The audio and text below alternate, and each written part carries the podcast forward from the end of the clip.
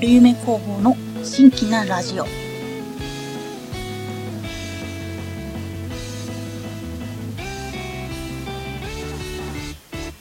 どうも、はじめましての方ははじめまして、そうでない方は、こんにちは、こんばんは、おはようございます。ゆるゆめ工房のゆるゆめポンです。ラジオ2回目ですね。まあ、実質は前回はね、ラジオの、まあ、えー、内容の説明だったので、今回はラジオの本当に1回目になります。緊張しております。そしてですね、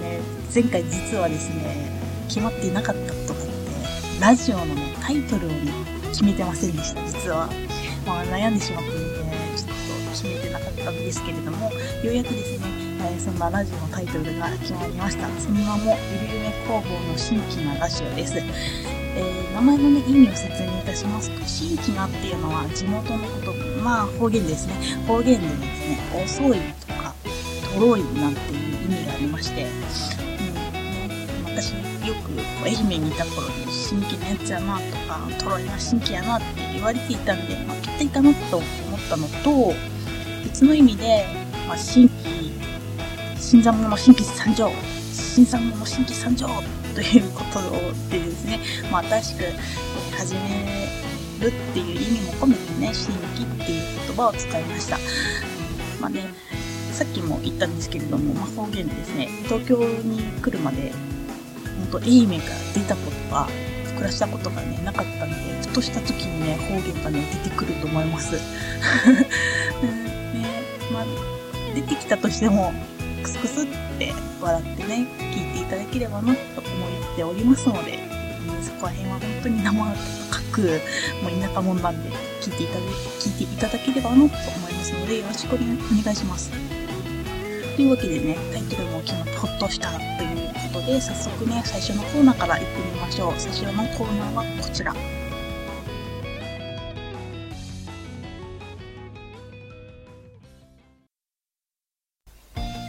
ちょいと気になるモノコさん。このコーナーは最近私、ゆるゆめポンが気になっていることをのんびりおしゃべりしていくコーナーです。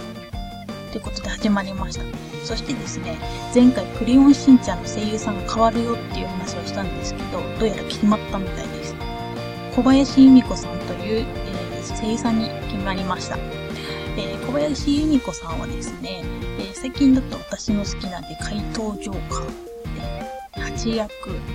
で有名ですね。有名ですっていうか、まあ、他にもですね、ほおずきの冷徹でワンちゃんの白役とか、ジョジョの奇妙な冒険のポコ役とかを務めた声優さんです。7月からね、どんな信者になるのか楽しみですね。ということで、ね、気になることが一つ解消されました。それではね、次、次っていうか、今回の、ね、気になるものなんですけれども、コールド・オブ・クトゥルフ・ザ・オフィシャル・ビデオゲームです。これは2018年6月12日から6月14日まで開催されていた世界最大のゲーム見本市 E32018 です。で、フォーカスホームインタラティクっていうところがですね、えー、紹介したゲームです。ね、全部読み方合ってるかどうかちょっとドキドキです。でね、このゲームっていうのは、ハワード・フィリップス・ラブクラフトさんが書いた小説に出てくる、えーと、クットゥルフ神話っていうのをベースにした一人称視点型のホラーアドベンチャーゲームだそうです。クトゥルフってね、聞いてなんか聞いたことあるなっていう方の中にはいるんじゃないでしょうか。私は実は大好きです。もともとコールド・オブ・クトゥルフ、まあ、クトゥルフの呼び声っていうのはアメリカのゲーム会社ケイオシアム社が作成したクトゥルフ神話の世界観を体験するホラーテーブルトーク RPG、まあ、いわゆる TRPG っていうジャンルのことで、日本語訳版はホービージャパンさんと角川さんから発売されています。そこら辺のね、詳しい話はちょっと公式のホームページとか、ウィキペディアとかで調べていただけると本当にありがたいんですけれども、まあ、ちょっとね、話は戻して、今回ね、その、えー、コールド・オブ・クトゥフ・ザ・オフィシャル・ビデオゲームっていうののえ、トレーラーがね、新しく公開されたんですよ。でね、ホームページの方にね、その、なんていうのかな、えっ、ー、と、物語にね、話がちょっと書いてあったで、少しだけね、読もうかなと思っております。1924年、えー、探偵のエドワード・ピアスはボストンの海岸から離れたこと、ダークウォーターアイランドにあるホーキンス一家の館で、彼らの悲劇的な最後の調査をすべく派遣されました。よそよそしい地元の住民と不思議な警官のレポートにより、この事件に隠されている真実があることが明確でした。間もなくスピア恐ろしい陰謀と狂信者、そしてホズミックコラーの世界に引き込まれる、巻き込まれるのでした。隠された通路、悪夢のような収容所、違法なバー、見捨てられたような倉庫群がその島の閑散とした地形を作り上げている。もともとは今はもう衰退した捕鯨産業によって、えー、支えられていて、この島に帰っていくのは希望のない、えー、年老いた船乗りと行くあてのない、えー、資産家目当ての腐った家族だけだった。彼らは装い物を好まない。人間の理解を超えた恐怖に直面し、あなたはこのダックウォーターアイランドの見せかけの生活の下に隠された真実を深く調査しなければならない。命がけでホーキンズ一家の事件の真相にまつわる恐ろしい真実を暴くために、島の住民と会話し、とてつもない恐怖に打ち勝ち、そして隠された手がかりを発見するのだ。っていうことでですね、すごくワクワクします。もともとね、なんかそうこういう話が好きなので、なんかサイレントヒルとかっていうのもすごいシリーズずっとやってたんで、なんかこう、息臭い感じがとても好きです。でね、実はこのゲーム自体は少し前からね、こんなの作ってるよっていう話を聞いてたんですけれども、それっきりね、追加情報がなくて、ちょっと忘れてたんですよ。もうなんかこのゲーム自体を忘れてて でもね、なんか追加でね、今飛び込んできた情報でですね、とっても嬉しく、ちゃんと作ってたんだなっていう喜びがあります。そしてですね、今回はね、ゲームシステムのコンスティ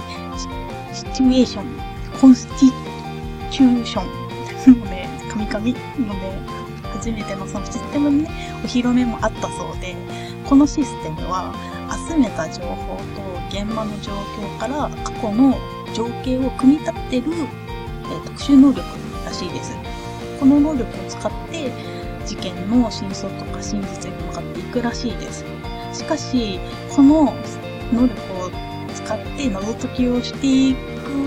上ではとっても重要なんですけれども、使用すればするほど小輝度を表す産地。ね、あの、産地ピンチ、産地ピンチって流行りましたけど、産地がね、削られるっていうマイナスの面もあるそうで、産地がね、削ると、ね、これまたクトゥルフではね、定番の発狂とか、めまい、幻聴とかね、引き起こしたりしてね、するらしいんです。使いすぎにはね、とっても注意しないといけないシステムではあるらしいです。ということでね、産地って聞くとね、ますますこのクトゥルフらしさが出てきますよね。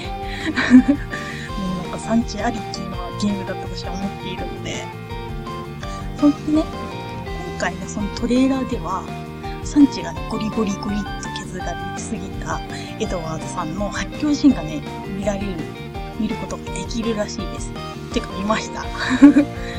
それでね、まあ、発狂シーンもそうなんですけれども、とってもね、グラフィックが綺麗なんで、雰囲気がね、ものすごい出てます。なんでよかったらね、ブログの方にアドレスとかね、そういう載せておきますんで、チェックしてみてください。そしてね、気になる発売日なんですが、2018年年内と公式にね、公式がね、発表しました。一応ね、日本語サイト、公式ホームページがあったんで、日本語でももしかしたら発売されるのかなっていうね、期待があります。で、ハードなんですけど、まあ、パソコン、PC とプレイステーション4、プレステ4ですね。と、Xbox One で出すらしいんで、楽しみですね。もう一つね、なんか、クチョロ系のゲームが出て出るらしいんですけれども、それはね、次の機会にお話できたらいいと思います。ことで、今回の気になるものこさんは、コード・オブ・クトゥルフ、え、ザ・オフィシャル・ビデオゲームでした。ということで、次はこのコーナー。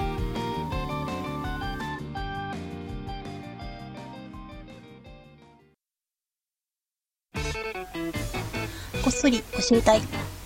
このコーナーはゆるゆめポンが皆さんに TRPG やボードゲームを含める卓上ゲームを勝手におすすめするコーナーです。そして第1回目におすすめするゲームはこちら。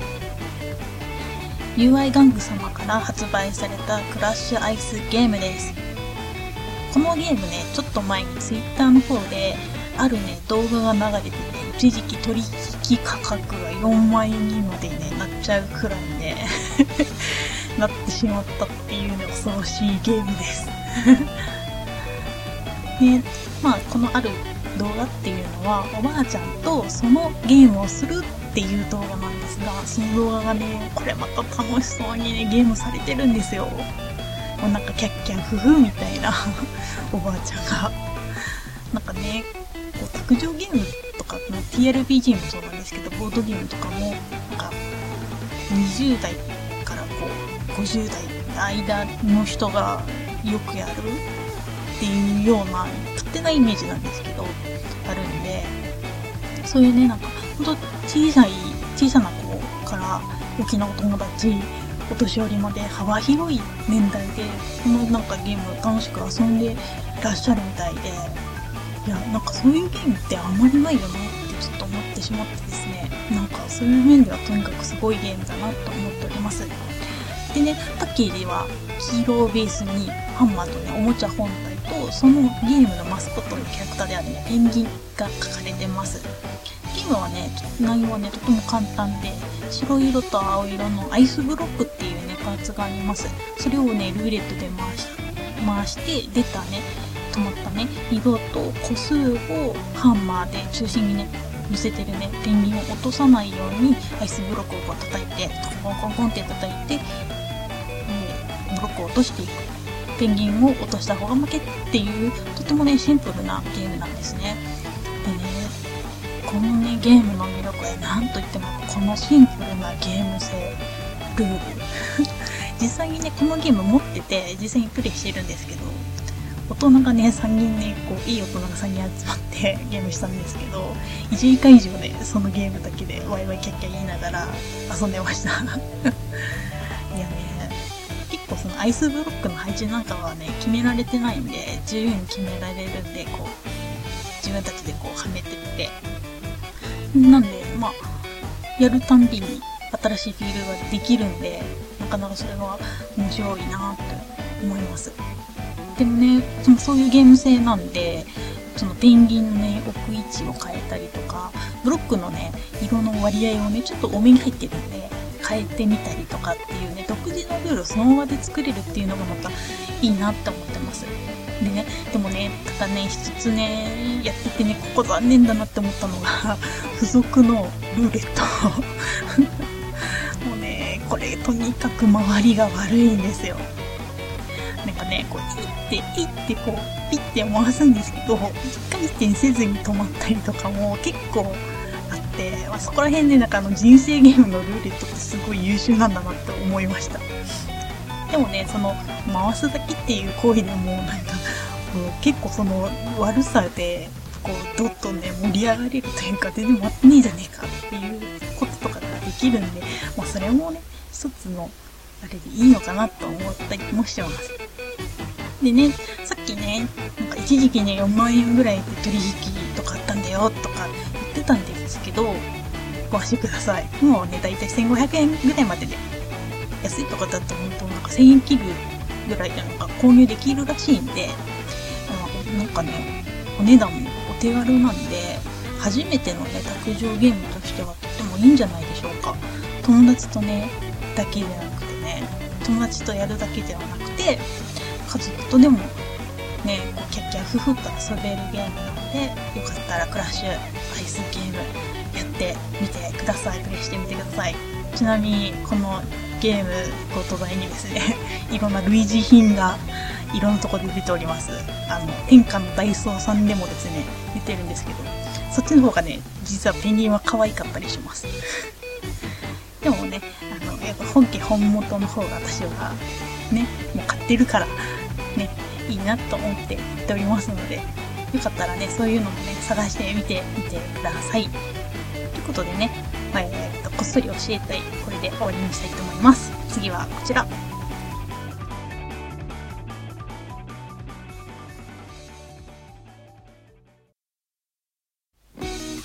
というわけで告知です。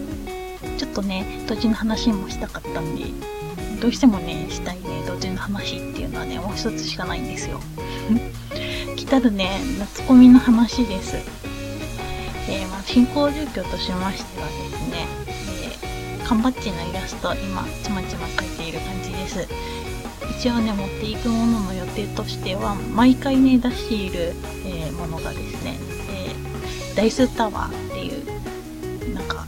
木で、木製で作ってるんですけれども、まあ、自動でね、自動っていうか、ま、上からこう、入れるとこがあるんですけど、ダイスを入れて、こう振ってくれるっていうものがあるんですけれども、勝手にね、振ってくれるっていうのがあるんですけど、それをね、大きいのとちっちゃいので2種類振っていこうかなって思っております。で、缶バッジとピンバッジと、あとはダイスを入れる袋ですね。ダイス入れと、あとはガチャガチャっていうのを持っていこうと思っております。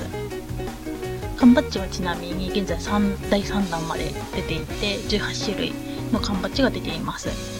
まあ、次の夏コミに出す時にま第4弾になるとは思います。またね、6種類ぐらい増える予定にはしております。私のね、やっているこうクトゥルフのジャンルっていうのは邪神とかクリーチャーとかがすごいね、たくさん魅力的なキャラクターがたくさんいる、えー、ジャンルになりますので、ね、まだまだね、ちょっと書いていけそうな気はいたしております。そして、前回のコミケで実はね、好評だったものがあって、それがね、その邪神をを磁石にした邪神マグネットっていうね、ガチャガチャです。ガチャガチャをね、今回もやろうかなと思っております。前回はちょっとすぐなくなっちゃったんで、もう少し数を増やすか、種類をね、もう1種類ぐらい増やして出すか、まあ、どっちかでやろうかなと思っております。で、心ばかりのね、こう、当たり券 またね、入れようと思っております。当たり券が入ってたら、こう、色紙、私が、こ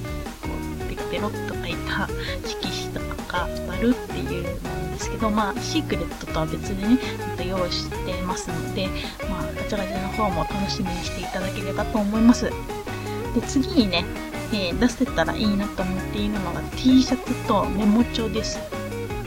T シャツはお試しでね、ちょっと以前、あの、印刷やってみたんですけれども、その時ね、かなり出来が良かったんで、作りたいなと思っているんですけれども、ちょっとね、こう、いろいろな問題で出せるかと微妙なところです。まあ、出せたとしてもかなり少量にはなると思います。でね、次、メモ帳なんですけど、一応ね、セッションの時に役に立ちそうなデザインで出したいなとは思っております。ノートっていうのは、こう記録ノートみたいなのはですね、他のサークルさんで結構出してるとこがあるんですけれども、まあ、その前段階、まあ、簡易メモ、まあ、記録ちょっとね、こう簡単にプロプロって残して、で、ノートに書き写してもそれはもう廃棄できるっていうようなやつを作れたらいいなと思って、今、それも考えております。でもね、こちらもちょっとデザインのね、問題とかでちょっと四苦八苦悩んでいますんで こう、印刷上のね、締め切りとか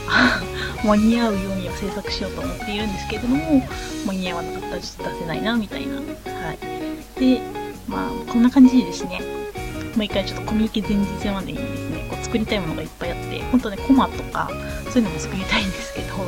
ね、なんか、作りたいのがこういぱいありすぎて、なかなか追いついてない、毎回追いついてない状態で、ねこう、品書きとかも直前になって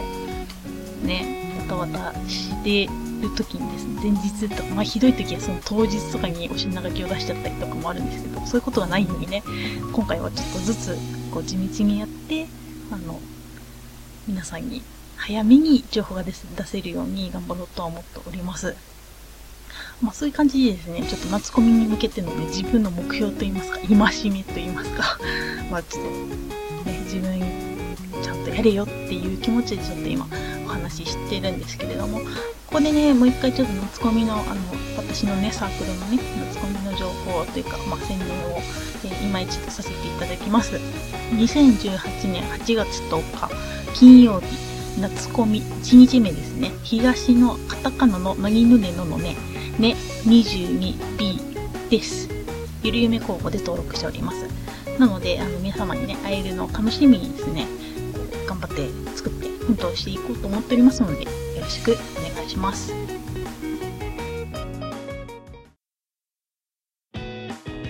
ラストです。今回の放送はいかがだったでしょうか？滑舌がね、悪くてカミカミだったとは思いますが、最後まで聞いていただけたなら嬉しいです。今回はね、告知をしたかったんで、メタルフィギュア始めましたネ、トラジ版の方をね、ちょっとカットしました。次回はね、そちら辺のね、お話をしていきたいと思っております。そしてね、今回ご紹介したものは、ブログでね、関連の URL を載せておきますので、よかったらそちらの方もチェックしてみてください。そして、それと、また噛んだね。またね、よかったら、ツイッターの方でですね、ハッシュタグで、新規なラジオで感想をいただけるとね、テンション上がって作業が進むと思いますので、よかったらよろしくお願いします。あとね、ブログの方でもね、あの、感想の方をいただけると嬉しいです。と言いながらも、この放送をね、聞いていただいたことが一番嬉しいので、感想は二の次です。というわけでね、厚かましいことを言いながら今回はこの辺で終わりにしたいと思います。最後まで放送を聞いていただきましてありがとうございました。それでは次回までお元気で。バイバイ。